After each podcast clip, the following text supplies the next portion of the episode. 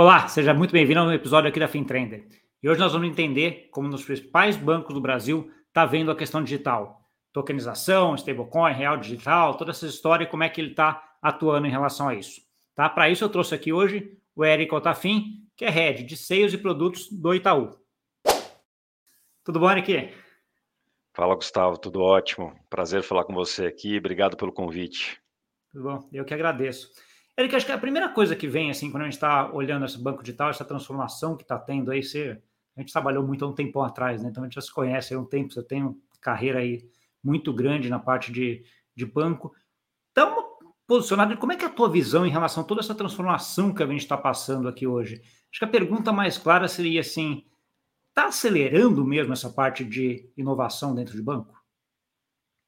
Acho que acelerando está sem dúvida nenhuma, tá há muito tempo, né? Se for olhar os grandes bancos, principalmente do Brasil, da época que a gente se conhecia lá atrás, que a inflação era muito grande, a tecnologia sempre foi um carro forte no Brasil para esses bancos, né? Mover o dinheiro rápido sempre foi importante.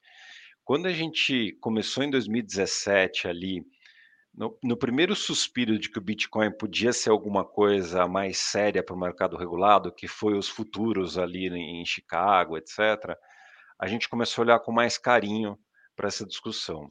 Então tinha Ripple com os pagamentos, né, mover o dinheiro pelo mundo, Câmbio, né? que é. era XRP ali, eh, cross-border payment sempre foi uma dor no mundo inteiro, né, não é aqui, tem um monte de soluções de pagamento de câmbio aí que nem usam necessariamente o blockchain, mas que se, se propõem a resolver esse problema.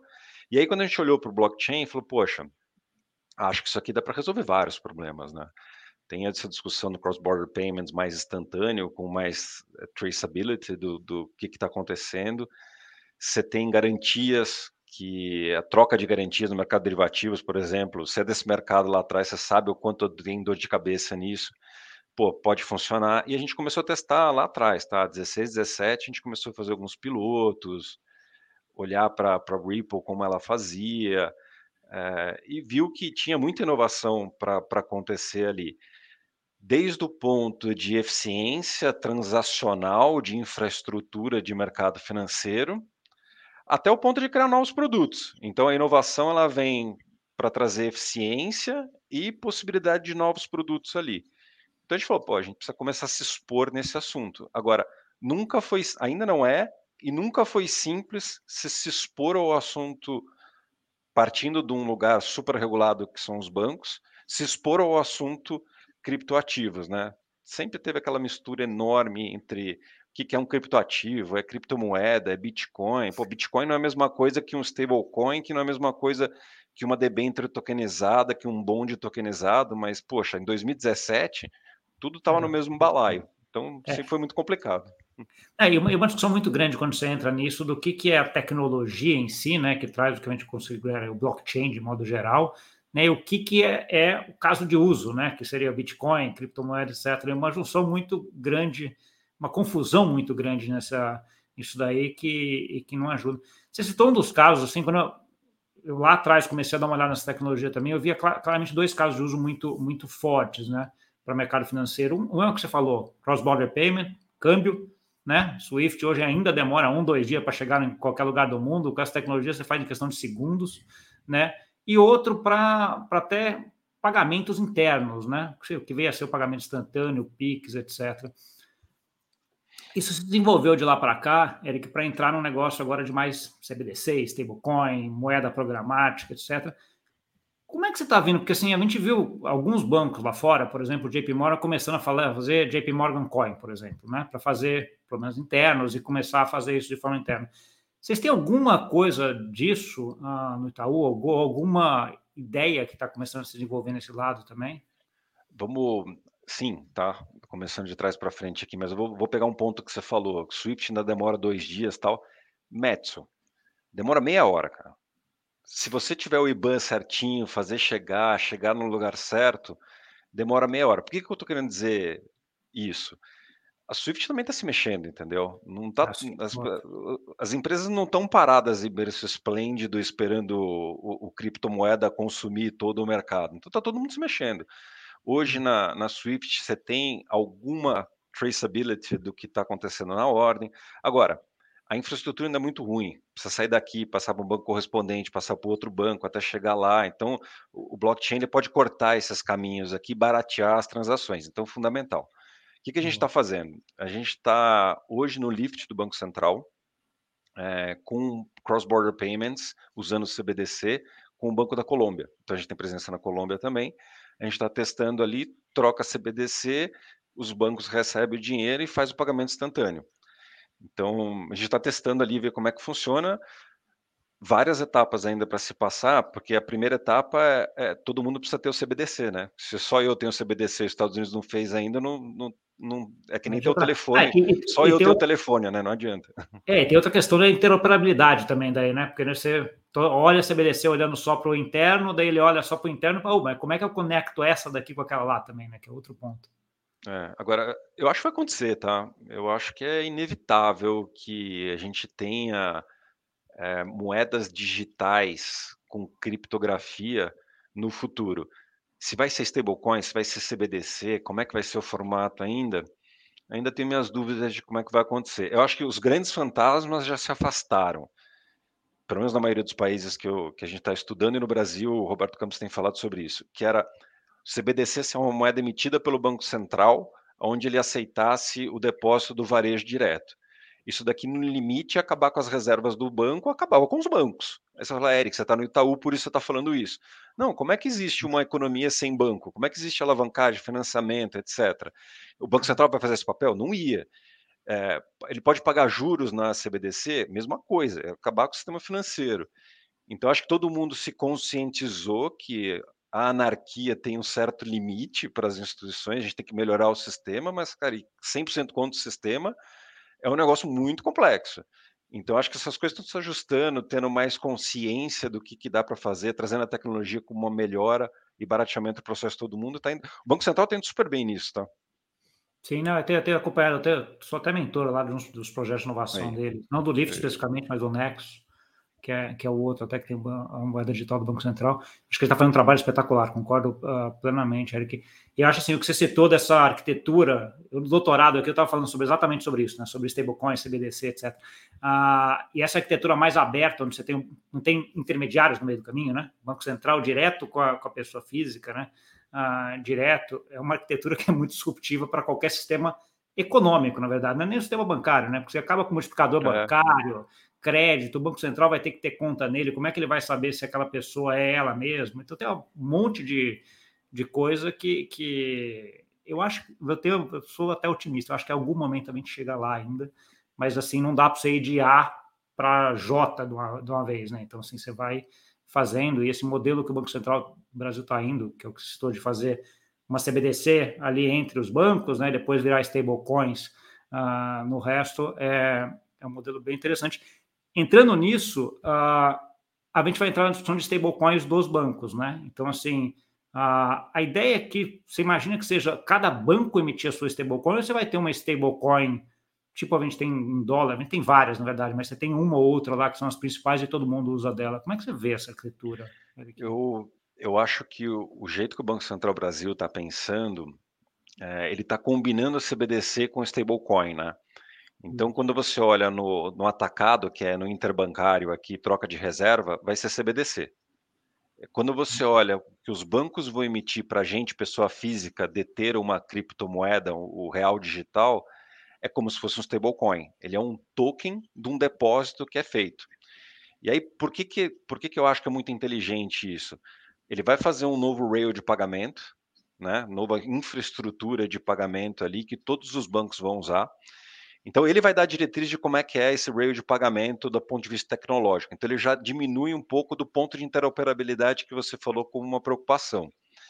E aí os bancos vão poder emitir uma stablecoin que vai estar tá 100% regulamentada pelo depósito, pela infraestrutura, pelo arcabouço regulatório que já existe hoje. E aí um stablecoin do Itaú vai ser igual ao stablecoin do Banco XPTO. E aí você vai ter, você não vai ter problema de, ah, não, peraí, eu vou botar o, o, o stablecoin do Itaú vale mais do que do outro. Isso aqui viraria uma loucura no mercado. É, mas, mas é, eu concordo contigo, mas ao mesmo tempo, como é que você sai disso? Porque no, no final das contas, quem vai estar emitindo stablecoin é instituição financeira, né? Então, uma stablecoin do Itaú, para mim, tem um risco de crédito. A stablecoin do banco N tem outro risco de crédito, né? Então, assim, não sei, esse, esse, é um, uma é dúvida. Fosse, é, como, né? é, é, não está 100% claro é, como é que vai acontecer na prática isso, né? É. Mas é como um depósito, na hora que você pega o dinheiro, o cheque, lembra do cheque? Como é que você que é a mesma coisa, o cheque, do banco A e do banco B tem. Parece tem essas coisas. Os dois valem um real, né? Os dois valem o mesmo real. Mas uhum. você queria o, me dar o cheque do tipo. Se vale a mesma coisa, me dá o, o cheque do AAA, né? Exato, né? Você fica é. mais, mais tranquilo. Outra alternativa que você tem discutido é um pouco você ter algum órgão que emitiria esse stablecoin, contra, controlaria esse stablecoin. Vou chutar uma Febraban da vida, por exemplo. Entendeu? Assim, ela seria o cara que custodiaria esses stablecoins e faria o clearing de todo esse monte de stablecoin e todo mundo teria stablecoin da, da, da Febraban. Não sei se é o caminho, acho que é muito mais complexo, talvez. Né? Acho que essa ideia tua de uh, que você está comentando de ser cada um um e a diferença fica que nem o cheque era antes, acho que talvez seja mais certamente mais fácil de implementar, né? E acho que talvez não traga grandes, grandes pontos. É, o Banco Central tem falado de implementação 24, 25, né? É, é um desafio gigantesco. Quem, tá, quem é desse mundo regulado aqui, que sabe as, os desafios que se tem, que viu o PIX acontecer em prazos extraordinários aqui, sabe o tamanho desse desafio. Se a gente complicar demais do ponto de vista conceitual, não fica de pé. E aí acho que uma das demandas é o Banco Central tem bastante viés tecnológico, né, de inovação, etc. Então, se a gente realmente acredita nos criptoativos de maneira mais geral, a gente precisa ter uma cripto, um cripto real para poder transacionar essas coisas. Então, se a gente for ficar inventando, quero ser preciosista, o anarquista máximo aqui para tirar de todo o sistema, não vai acontecer. Não vai. Então, é, eu concordo. O Banco Central é muito consciente, fala, cara, o que a gente consegue fazer isso aqui já resolve a dor, que é o que a gente quer fazer o pagamento, pô, vamos fazer isso. Então, acho que está tá, tá super positivo nesse sentido. Sim. E na verdade é outro, outro sistema, outro erro de pagamento, mas se a gente vai, vai falar do, dessa relação Banco Central com bancos, tem uma no, nova forma de pagamento, mas a inovação é pequena, porque ali já é muito eficiente, né, Eric? Então, assim, a gente já tem muita eficiência e os sistemas muito bons ali entre, é, entre coisas. É extraordinário, grande, né? É, a grande diferença que eu acho que vai ser é essa adaptação do banco mesmo né? Porque você vai ter que fazer lá uma stablecoin, que é uma moeda programática ali dentro de todos os bancos vão ter que ter, né? Então, assim, a, a, não é tanto do Banco Central, apesar de ele que vai puxar essa agenda, ele que está fazendo a, a, tecnologia, vamos dizer assim, o sistema que nem está comentando, né? É, o, o, desafio é de todos aqui, acho que vale uma, um paralelo bom é o paralelo do Pix. É um desafio para o Banco Central, é um desafio para todos os bancos também para colocar tudo isso de pé. Todo mundo vai ter que usar esse rail de pagamento do stablecoin barra CBDC, né? Sim, sim, não, isso é verdade. Sim. Entrando além nisso daí, um dos, dos temas agora de. Está muito agora a gente falando a parte de tokenização, né? Então, assim, que é um pouco aquela. De aí a gente, em vez de fazer a stablecoin, que seria uma tokenização da moeda, uma coisa assim, pegar a tokenização, seja de ativos uh, que existem no mundo real, seja de ativos virtuais, mas representá-los em redes de blockchain ou, em tokens. Como é que você está vendo o desenvolvimento disso, Eric? Eu acredito muito nisso, tá? Então, a, a Itaú Digital Asset, que é, que é um business unit aqui dentro do banco, é, tem como propósito ali democratizar os investimentos.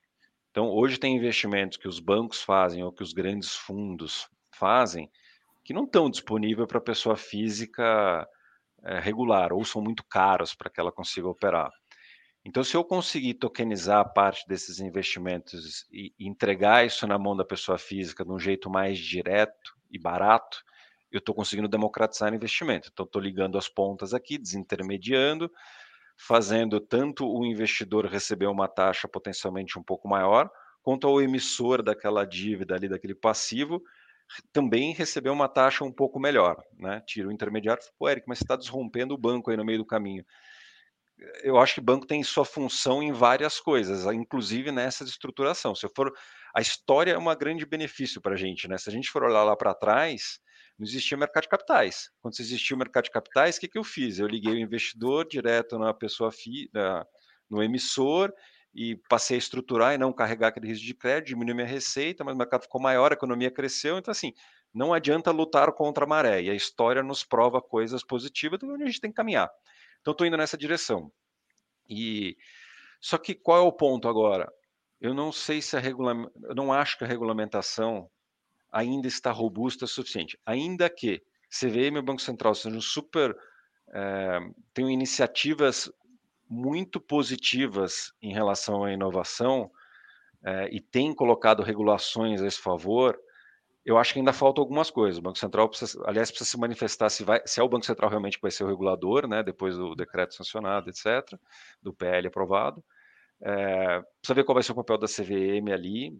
Eu acho que a instrução 40 que a CVM soltou, ela dá boas diretrizes do que se tem que fazer. Mas para você de fato ser efetivo numa experiência extraordinária para o cliente final, eu acho que esses pontos regulatórios ainda precisam estar resolvidos, tá? Porque para fazer uma oferta no, no meu bankline, eu preciso ter conforto que a CVM não vai chegar aqui e falar que aquilo é uma oferta pública, que eu deveria ter feito várias outras coisas. Ou que eu deveria paralelizar a estrutura, a infraestrutura regulatória que eu tenho hoje para poder fazer aquele token. Daí vai virar um trabalho a mais. Eu quero trabalhar menos, não trabalhar mais para poder oferecer algo mais, é, mais barato, mais eficiente para o cliente. Então a gente, acho que a gente está no momento que a tecnologia já está quase que madura para ser feito, o regulatório não necessariamente, e eu, eu acho que a experiência que as pessoas têm para comprar criptoativos, e vou botar criptomoedas nesse balaio aqui, tá? É, e talvez seja polêmico eu vou falar, mas eu acho muito ruim, muito ruim, cara. É um tal de guarda na carteira digital do não sei o quê, como é que guarda, como é que não guarda, vai para lá. Só, só quem entende muito do assunto e gosta e se dedica, quem sabe. O, o investidor normal, aquele que compra CDB aqui, pô, não quer isso. Então eu acho que a gente precisa desmistificar e resolver alguns pontos dessa equação ainda, para que essa indústria de tokenização, quebrando essas barreiras, desintermediando, elas funcionem. Não, concordo. Acho que esse ponto polêmico que você comentou, para mim, é, é, um pouco é de consenso quando a gente fala de Web3 aqui, o pessoal de cripto em geral. É muito ruim, né? Sim, a usabilidade é, é péssima, né? Tem melhorado muito, né? Então, assim, se a gente pensar hoje, o próprio MetaMask, que já está aí há um tempinho, já é uma melhoria grande, porque antes nem tinha isso, né? Mas, é. assim, mesmo assim, é difícil. Para quem não conhece, não sabe, chave. E tem, tem um outro ponto também, uh, que é a parte de custódia, né? Então, assim, a, a, ideia desse de Web3 ou de token ou de coisa é que a pessoa possa ter a possibilidade de custodiar ela mesma uh, os ativos, né? O que eu não sei se, se alguém quer, se a maioria quer. Né? No final das contas, acho que uma das grandes coisas que a gente teve aí na indústria bancária nos últimos, sei lá, séculos é um pouco essa, essa segmentação de custódia para deixar a coisa mais garantida e você não tem a preocupação de você estar tá aqui na tua casa com um monte de ouro e alguém vem e rouba teu ouro, alguma coisa assim que foi que aconteceu lá atrás e o que acontece hoje com chaves privadas. Né? E o próprio exemplo da FTX mostra um pouco uh, isso nessa mostra o contrário, ele mostra a tendência de que algumas pessoas, ah, então vamos sair das uh, coisas centralizadas, vamos para descentralizadas. Só que esse risco de custódia é enorme, né? Como é que você vê essa parte de, de custódia desses ativos tokenizados, assim? Ah, quando a gente começou a Digital Asset, já estava com foco muito grande em, em tokenização. E aí, por, por, essa razão que eu acabei de explicar aqui na, na resposta da sua outra pergunta, é, eu tirei um pouco do pé, tá? e a gente começou a tentar entender quais eram as principais dores do cliente. Aí custódia caiu de maduro na conversa. Poxa, o cliente vai comprar o, Bitcoin, vamos usar o Bitcoin aqui só para ficar mais fácil, vai comprar o Bitcoin e guarda na MetaMax, guarda sei lá onde que ele está guardando aquilo lá, põe no pendrive, aí as discussões começaram, ah, é, cold wallet, hot wallet, hot wallet não dá, então tem que ter cold wallet. falei, cara, então tá bom, nós vamos retomar aqueles cofres que a gente tinha nas agências e vamos botar no pendrive e vai guardar, cada um vai guardar no seu pendrive, porque acho que ninguém vai guardar na casa. Aqui o pendrive, fora as histórias, né, que vocês sabem, perderam, perdeu o pendrive, perdeu isso, perdeu a chave, tá, cara, era surreal. E aí quando você olha para o banco, o que que, que que você olha para um banco, o que, que a pessoa pensa? Cara, algum lugar que eu vou guardar meu dinheiro. O dinheiro já é digital, já é digital né? É, não é criptografado do jeito que a gente está falando no Bitcoin, mas ele já é digital. Então, pô, quero guardar meu, meu Bitcoin lá no Itaú, cara. Quero guardar no, no, num bancão ali que já sabe fazer, cara. Eu já confio nele para guardar meu dinheiro. Tem todos os layers de segurança do banco lá, que até chegar no meu dinheiro vai demorar muito. É, então, será que o banco não tem essa expertise que ele já tem para fazer custódia de ativos de dinheiro, fazer custódia de ativos digitais. E aí a gente enveredou a Digital Asset para essa discussão. A gente está com uma solução é, de tecnologia que, assim, estado da arte, do ponto de vista de custódia digital, do que a gente está vendo, a gente estudou bastante, né? Tinha várias discussões, faço parceria, compro alguém, faço isso, faço aquilo. A gente resolveu fazer a nossa, com a expertise que a gente já tinha local. E tudo que a gente fez olhando para essa custódia digital, que a gente falou, cara, isso aqui já está o estado da arte, é melhor que tudo que a gente viu até agora. Ainda tem o layer de segurança do Itaú em cima, que, que é o mesmo que você tem do, do, do seu é. dinheiro que está no banco, etc. Então, assim, pô, parece que faz sentido a gente discutir a nossa entrada nesse mercado. E aí a parte de regulação é super importante, porque o que, que o regulador vai querer? Eu posso entrar, não posso entrar? Quem pode, quem não pode? A custódia de um criptoativo, ela é transnacional, né? Porque os fundos no Brasil agora vão poder comprar o, o criptoativo, mas até então você precisava investir num fundo lá fora que tinha os, os seus investimentos em cripto. E aí as assets locais, eu vou fazer um pitch para asset local, falar, ah, não, você vai custodiar meu, você pode custodiar lá fora, então ele é, ele é, transnacional, é o mesmo sistema, né? Você põe no cloud, põe nisso, põe naquilo. Então essa discussão é, eu, eu acho muito legal, porque ela quebra muito para, muitos paradigmas que a gente tinha antes nessa indústria. Sim, Não, e gera e gera pelo lado de, de, cabeça de produtos várias coisas também, né, Eric? Porque assim a tecnologia, ao mesmo tempo que ela, que ela, ela, ela gera essas, essas possibilidades, né, seja custódia centralizada de uma forma feita tá, e como acho que a maioria vai querer nesse sentido, né, numa coisa que seja ali confiado e regulado, etc. Uh, mas você começa a gerar também ideias de produtos novos, né? Tem alguma coisa que você consegue citar aí, de alguma coisa diferente, que fala, pô, isso aqui no mercado financeiro tradicional seria muito mais difícil fazer do que num token, alguma coisa assim? Acho que cross-border payments é o, é o que mais vem à cabeça quando a gente fala. Tem outras coisas que a gente já está discutindo aqui, que, que aí estão mais na estão mais dentro da gaveta ainda para a gente uhum. ter esse regulatório mais certo para poder trazer. Então, essa aqui eu ainda não posso dar spoiler. Já tem algumas tá bom, coisas que a gente está tá discutindo aqui dentro.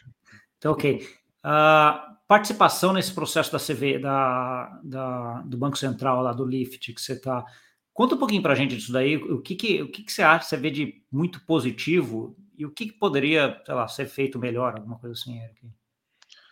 Eu acho que o Lift é muito legal, tá? Então, esses sandbox que existem é, dentro do Banco Central e dentro de, de CVM, que eu, eu vou falar um pouco também, é, são muito legais. Você tem um, um espaço ali para testar soluções sem ter 100% da preocupação com o regulatório ali.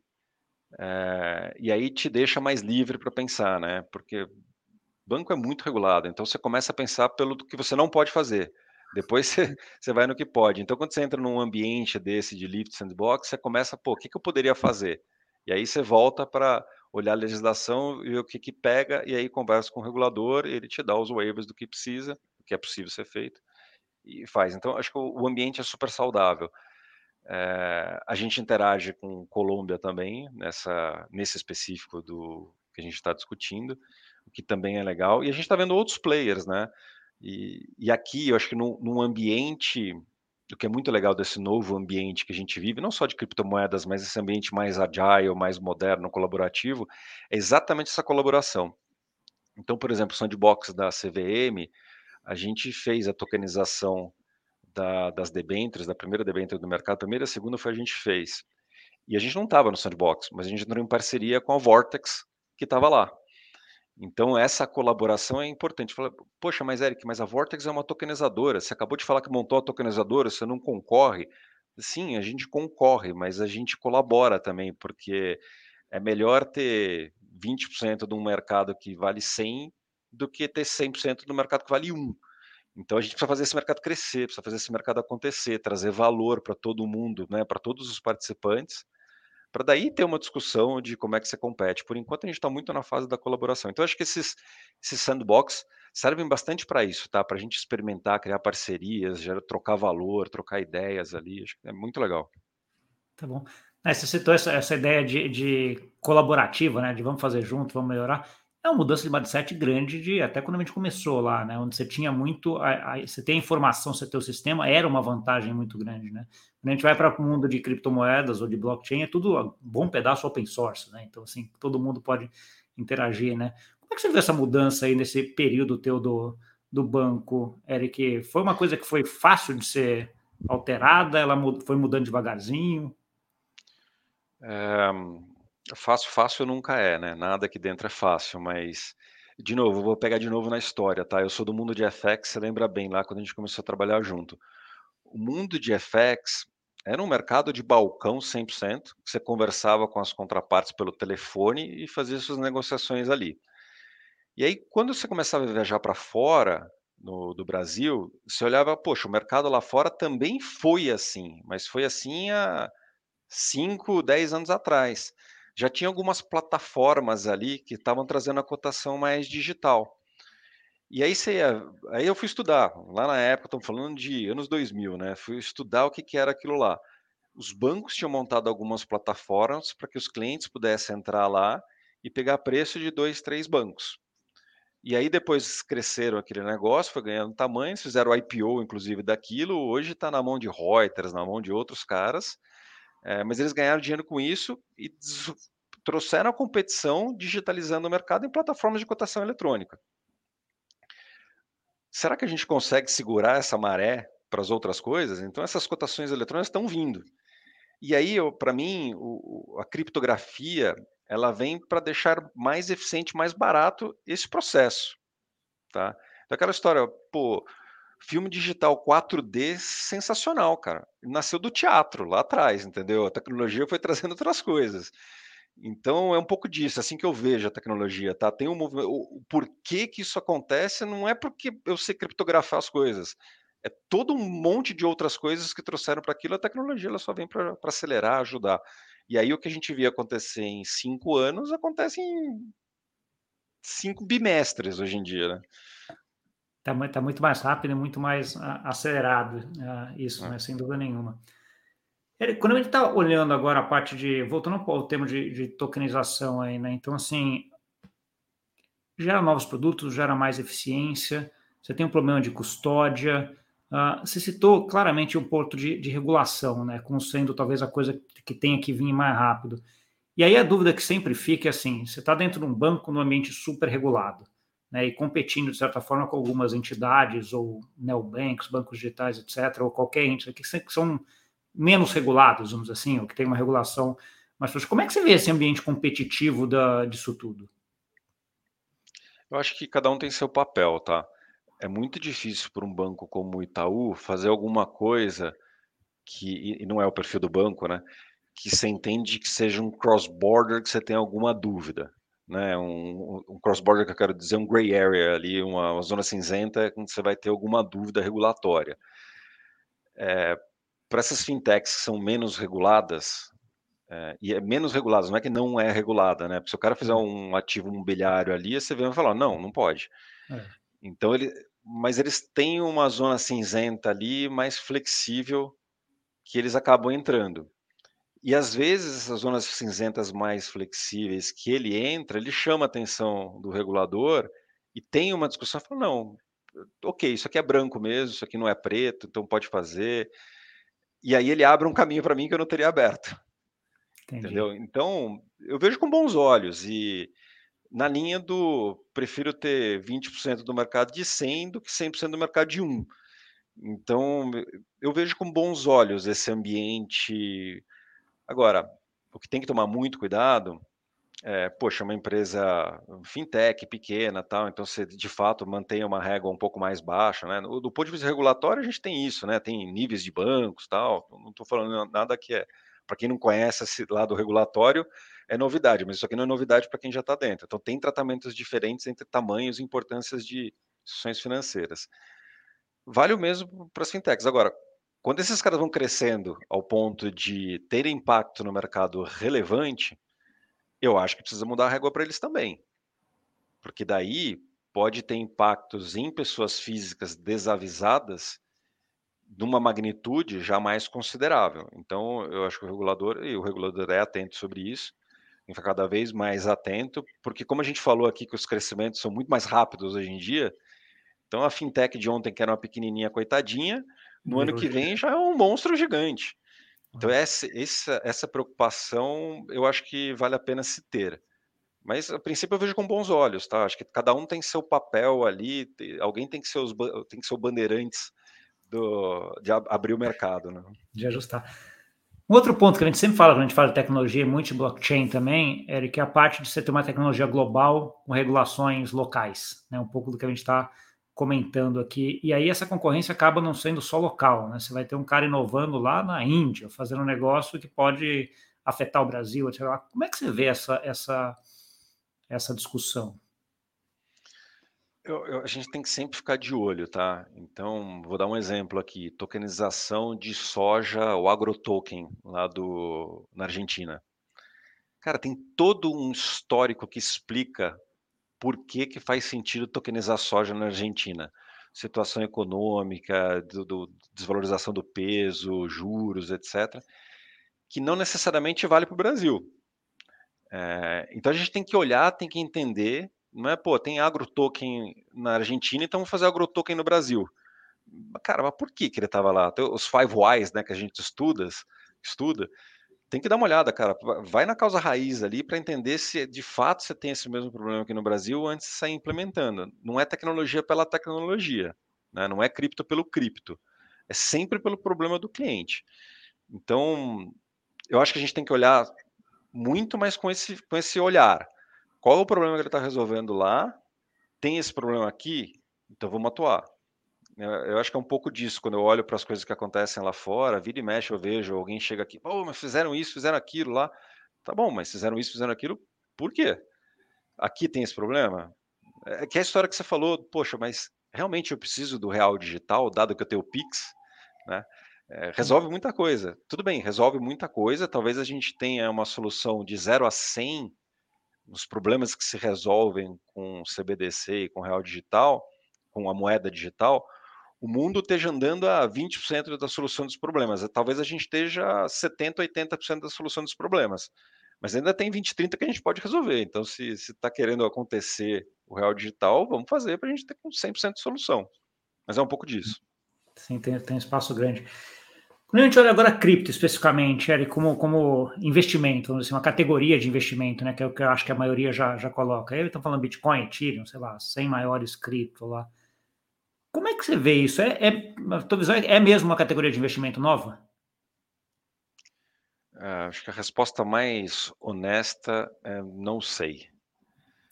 É, não sei, Gustavo. A gente não tem recomendação para cripto, não vê no cripto hoje no, no, Itaú, né? No cripto, você não consegue comprar um Bitcoin no Itaú hoje.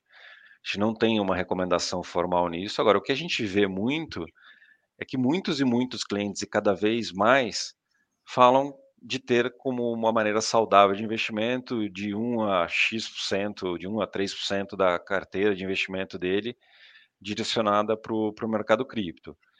É, e tem, aqui tem de tudo, né? Tem as altcoins lá que tem cara de cassino, cara de loteria, é, tem os games também que se mistura com play to earn ali, tem as moedas dos games também, é, tem o Bitcoin em si, que é o que concentra boa parte do, do volume, que talvez faça algum sentido, mas é uma, é, é uma discussão super complexa, né? É reserva de valor, é investimento, meio de pagamento, sinceramente, para o Bitcoin eu já acho que não é. Acho que tem várias outras moedas ali que é. fazem um serviço melhor do que, do, do que o Bitcoin. Mas acho que a resposta mais genuína eu não sei. E com se um dia, ou o dia que a gente entrar para oferecer criptomoedas no, no Itaú, eu acho que, é, que a gente vai olhar muito para o que a gente faz para os nossos clientes aqui. Né? Quando a gente fala de suitability, suitability é eu tenho que garantir que você entende aonde você está entrando, que você entende o que você está comprando, que você sabe o que você está fazendo. Não quer dizer que eu tenha que te dar a recomendação exatamente do que você tem que fazer. Então, eu não vou sair com uma listinha, Gustavo, eu te conheço melhor que você mesmo, então compre isso, isso e isso. Não, você se conhece, cara. Eu tenho que garantir que você saiba que o que você está comprando é isso, isso e isso. Tomando decisão consciente, né? Exato. É isso. Então, nessa linha, acho que a gente vai encarar muito o, a criptomoeda como um processo suitability. Eu preciso garantir, ou pelo menos me esforçar o máximo possível para que você entenda que você está comprando. É, é, acho que você tocou num ponto bom, Eric, assim, quando a gente fala de cripto em geral, você coloca um, é um saco de gato, no final das contas, né? Que são as 14, 15 mil, sei lá. Então você tem desde o token que é do Madal, até o Bitcoin que é mais uma reserva de valor, outro que é um token só para transferência, outro que é quase um NFT, outro que é um, uma, uma, token de uma DEX. Então, assim, é um saco de gato, você, até para eu que estou o tempo inteiro nesse negócio, já é difícil entender, imagina para a grande maioria das pessoas que não está nisso no, no dia a dia, né? Ou seja, é uma coisa muito sei lá, muito muito complexa, né? Muita, é muita coisa. Quando a gente está tá olhando agora essa parte uh, de inovação, então a gente falou muito sobre a parte regulatória, falamos de moeda digital, falamos de, uh, de tokenização, uh, mas isso vai implicar em uma rede por trás disso, né? Então, assim, quando a gente vai para a rede pública não permissionada, a principal hoje é Ethereum, vamos dizer assim, é que a grande maioria das transações ou dos tokens, dos NFTs, acabam indo. O Banco Central está indo para fazer outra. Você tem alguma visão sobre, sobre isso, no sentido de uh, usaria a Ethereum ou precisaria desenvolver uma rede própria? Né? Já, já tem o BNDES junto com o Gladstone, fez a rede Blockchain Brasil. Né? A discussão aqui é, é no sentido de Dá para ter confiança numa rede totalmente pública e aberta? Ou precisa se desenvolver alguma rede que seja uh, permissionária e que tenha alguém lá responsável por ela, Eric? É, você me responder a sua pergunta, tá? Porque eu acho que o lado técnico aqui não é meu forte nesse, nessa discussão de cripto, mas do que a gente discute aqui dentro, acho que não tem um consenso ainda. o que eu acho é para pegar de verdade o cripto e ficar um negócio que todo mundo usa, e, e eu tenho falado para assim, eu acho que o cripto vai dar certo quando daqui 5 a 10 anos a gente não falar mais de cripto, porque tudo vai estar criptografado, então você não fala mais. É, é, mas acho que até lá vai passar por existir esse conforto de, de algo aberto ser a infraestrutura para o todo. Mas eu não, eu não sei te responder, tá, Gustavo? A resposta é, não, mas e acho que é, acho que é fair, e essa, e essa é uma discussão que é muito. Eu, eu não sei a resposta também, para ser bem sincero. É, é, assim, tudo que eu tenho visto, você tem ah, para os dois lados, e faz sentido no caso. O que é que você acaba indo para um mundo com várias redes, aí a parte de interoperabilidade, ou padrões de interoperabilidade, ser muito importante, porque cada um vai ter a sua, no final das contas, no mundo inteiro. Né? Um pouco do que a gente tem nos sistemas financeiros hoje, né? Você vai pegar o sistema financeiro brasileiro, com o europeu, com o americano, cada um faz meio o seu e depois arruma um jeito de, é, de conectar. A história, tudo. a história do cross-border payments, se a gente tivesse só um padrão de conta, cara, padrão de conta. É. Se eu for mandar para a Índia, se eu for mandar para os Estados Unidos, para a Inglaterra ou para o Brasil, tem um número lá que chama XBAN, só para não usar o IBAN, XBAN. É. Todo mundo tem o mesmo número. Cara, você já resolveu 80% dos problemas. Sim, já facilitaria tudo, né? Então, assim, mas foi um cara desenvolvendo aqui na Europa de um jeito, no Brasil do outro, e depois foi ver, virou aquele saco de gato, né? Para você padronizar depois de feito, é muito mais é muito complexo difícil. no final das contas, né? Então, assim, fica muito mais, uh, mais difícil. Tem outro ponto também que a gente estava discutindo muito em, em cripto, Eric, eu não sei se até que ponto você vê, que é a parte de DAO, de governança on-chain. É uma, uma coisa que você chegou a dar uma olhada, alguma coisa ou não, nem... No, no meu, assim, o meu pessoal discute bastante, tá? De, eu cuido aqui do mundo de seios, do mundo de produtos de, de câmbio, derivativos e digital assets é, é, um deles.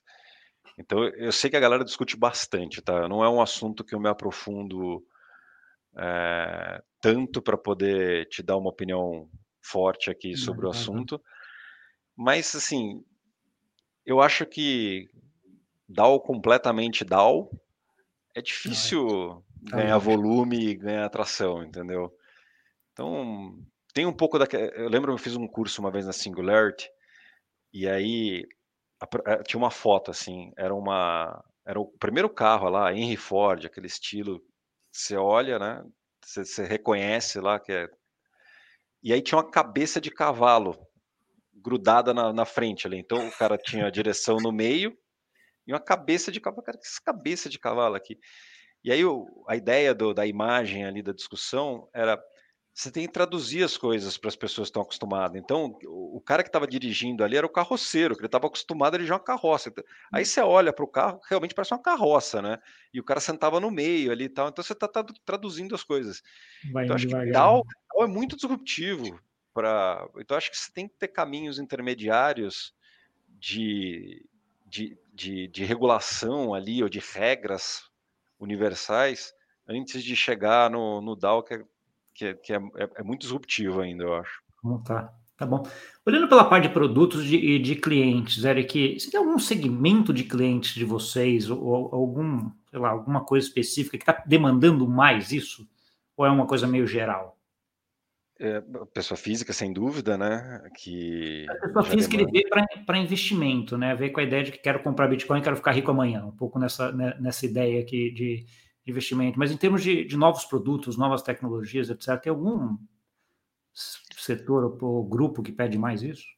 Não, tem algumas coisas que. Tem o setor imobiliário, fala bastante, tá? De como é que tokeniza o apartamento, como é que eu tokenizo o investimento numa SPE para construir uma empresa. E aí vão todas as discussões do que é valor imobiliário ou não é valor imobiliário que, que complica um pouco a vida tem discussão de tokenização de energia. Assim, o mercado de energia no Brasil, ainda é um mercado, energia livre, né, mercado livre, é um mercado de balcão ainda. E aí, talvez tokenização resolva alguns problemas ali. É, também tem essas, essas, conversas que a gente escuta. O, a história do agro ainda tem, mas eu não cheguei nos five whys ainda. Para mim, ainda tem, tem, tem coisas diferentes ali. Eu não sei qual é o problema exato que as pessoas estão querendo resolver ali. É... Acho que esses são os principais que a gente escuta de maneira tá geral, tá? Eric, tem, chegando mais ou menos perto do tempo que, que a gente tem aqui, eu queria agora que você deixasse assim uma mensagem final aí para quem nos ouviu uh, e também onde eles entram em contato contigo, com o Itaú aí, caso queiram continuar essa conversa. Tá. Não, acho que a mensagem final é Colaboração é muito legal e a gente está construindo um mercado do zero. É, tem que, tem que pensar em muito em como a gente fazer as inovações, como é que a gente resolve os problemas que existem hoje. A tecnologia per si, ela não, não resolve tudo. Então você tem que entender muito bem quais são os problemas para serem resolvidos. E eu acho que o Itaú está tá na frente dessa conversa, a gente já está há muito tempo discutindo. Assim que as regulações estiverem mais claras, tem todo um time aqui dentro de casa que já está pensando, tirando coisas da gaveta. Acho que a gente vai conseguir trazer coisas interessantes. CVM fez um movimento importante de permitir que os fundos comprem, então essa parte de custódia acho que vai ser o, vai ser o começo. Espero que a gente consiga ajudar a resolver grandes dores que existem hoje nesse mercado de, de criptoativos. E se alguém precisar de algum contato, quiser fazer algum contato comigo, LinkedIn é o jeito mais fácil, tá? Dá para me achar lá no LinkedIn, Eric Altafim, vai conseguir achar fácil, me manda uma mensagem lá e a gente conversa. Tá bom. Eu vou deixar depois o link aqui embaixo também, se quem quiser ir na, descrição já vai estar o link lá para o teu LinkedIn, já vai direto uh, contigo. Eric, brigadão aí pela conversa, cara. Feliz da vida de saber que tem gente aí que entende, deu para ver que você entende bastante dessa, dessa parte de, de cripto aí e que está ajudando aí o Brasil, o banco, sei lá, Itaú é quase o Brasil nesse sentido, né? Assim, um dos principais bancos do Brasil a fazer inovação e trazer coisas novas aí para todo mundo. Legal, parabéns. Valeu, um abraço. Prazer falar com você, Gustavo. Valeu. Para você que nos viu, muito obrigado pela audiência. Não esquece de deixar o like aqui e compartilhar com aquele amigo e amiga que gosta desse assunto. E até semana que vem. Tchau, tchau.